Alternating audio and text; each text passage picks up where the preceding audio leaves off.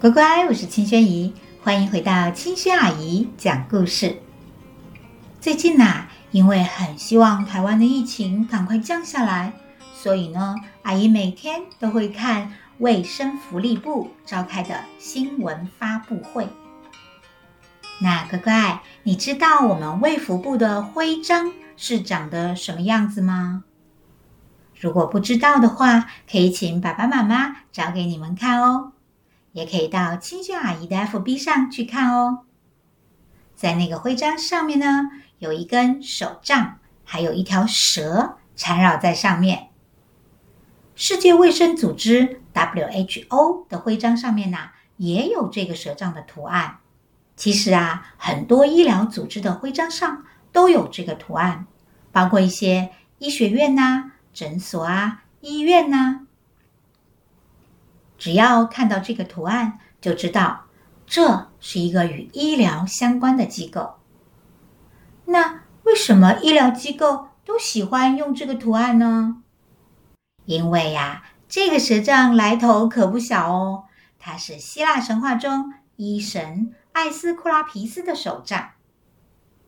听到这里呀，乖乖们是不是发现这个艾斯库拉皮斯在我们生活中真是无处不在呀！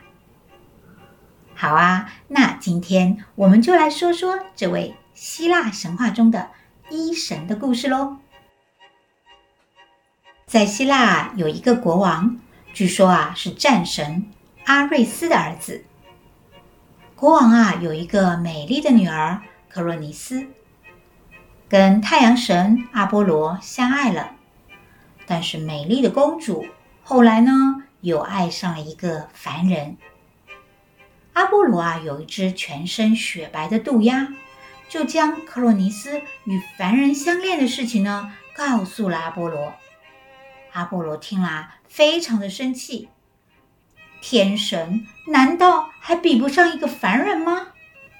一怒之下呀，那只白色的渡鸦啊，被阿波罗的怒火烧成了黑色。然后阿波罗拿起弓箭射向他的恋人，神箭非常的准。就这样，克洛尼斯被阿波罗射死了。克洛尼斯临死前告诉阿波罗，她已经怀孕，有了阿波罗的孩子。阿波罗听了，突然心痛不已，想到以前两个人相爱时的点点滴滴，他抱着克洛尼斯，流下了。神的眼泪，乖乖，看起来啊，太阳神阿波罗真是一个好冲动的人呐。如果阿波罗听到这种让自己生气的事情后，可以停下来一下下，让自己冷静一下下，再来与克洛尼斯讨论这件事，是不是就不会做出这么可怕的事情呢？内心后悔不已的阿波罗。把他们两个还没出生的孩子啊，从克洛尼斯的肚子里取了出来，取名为艾斯库拉皮斯，把他送到人马老师卡戎那里，请他代为抚养。人马老师卡戎啊，是很多英雄的老师。之前呢，抢夺金羊毛的杰森就是由卡戎抚养长大的。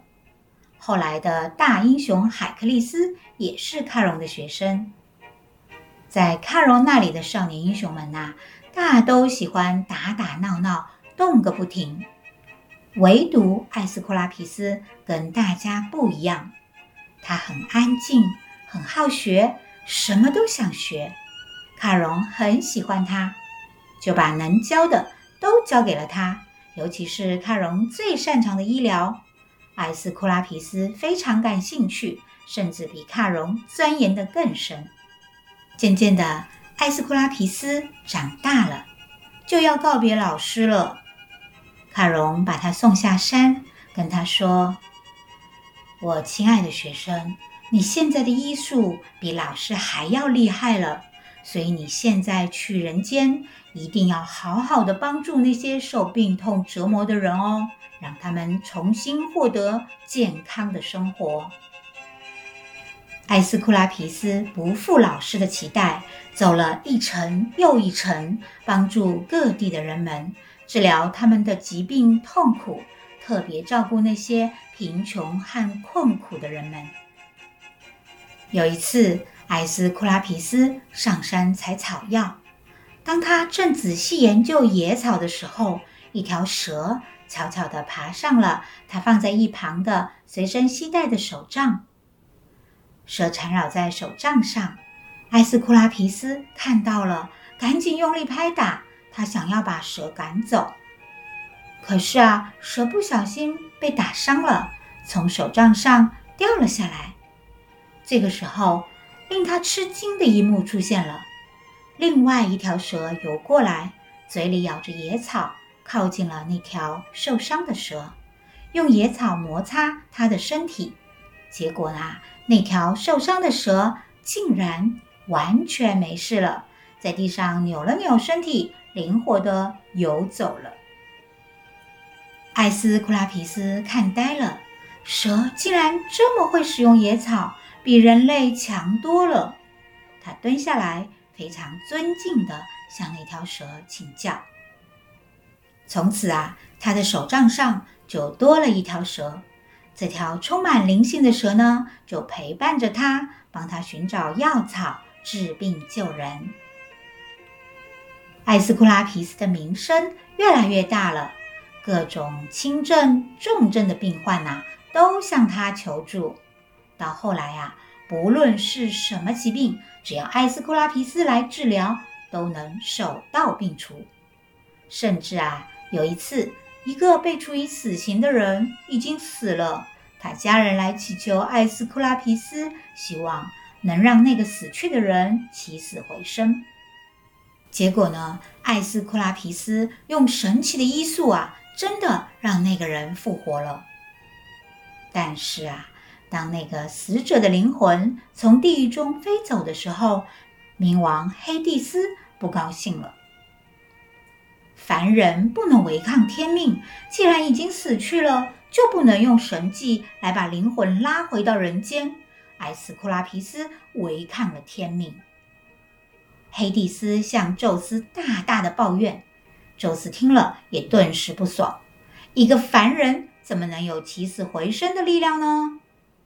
于是啊，宙斯用雷电之手向下一指，艾斯库拉皮斯与那个复活的病人双双被雷击而死。阿波罗听到自己的爸爸把自己的儿子劈死，也立刻火大到不行。我的儿子不过是治病救人，这样也有罪吗？于是阿波罗拿起神剑。一箭射死了帮宙斯制造雷电的那个独眼巨人。这一家子啊，就这样彼此杀来杀去的，也不好好坐下来谈一谈，搞得大家都火气旺旺。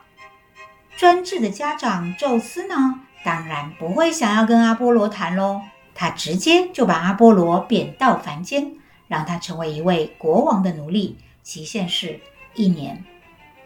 那位凡人国王啊，并不知道阿波罗是谁，但对阿波罗却非常的客气。他安排阿波罗为自己牧羊，很照顾他，这让阿波罗非常的感恩。因此呢，后来呀，当这位国王有难需要帮忙的时候，阿波罗也伸出了援手，回报了他的恩情。这个故事我们将在之后的其他故事中会讲到哦。